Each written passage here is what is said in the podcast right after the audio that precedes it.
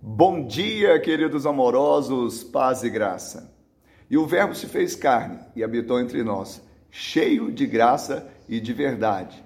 E vimos a sua glória como a glória do unigênito do Pai. João 1,14.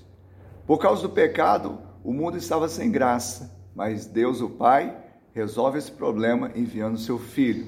Jesus é a personificação da graça, mas também nos trouxe a verdade que nos libertaria da lei, do pecado e da morte. Hoje eu e você temos esse desafio, andarmos debaixo da graça. Eu quero fazer um convite. Nesse domingo, nós estaremos tendo, nos nossos três prédios da Igreja Batista do Amor em Uberlândia, palavras proféticas, palavras desafiadoras com relação a essa temática. Venha fazer parte conosco desse desafio e andar debaixo da graça. Que Deus te abençoe e te dê um final de semana de bênção e vitória em nome de Jesus.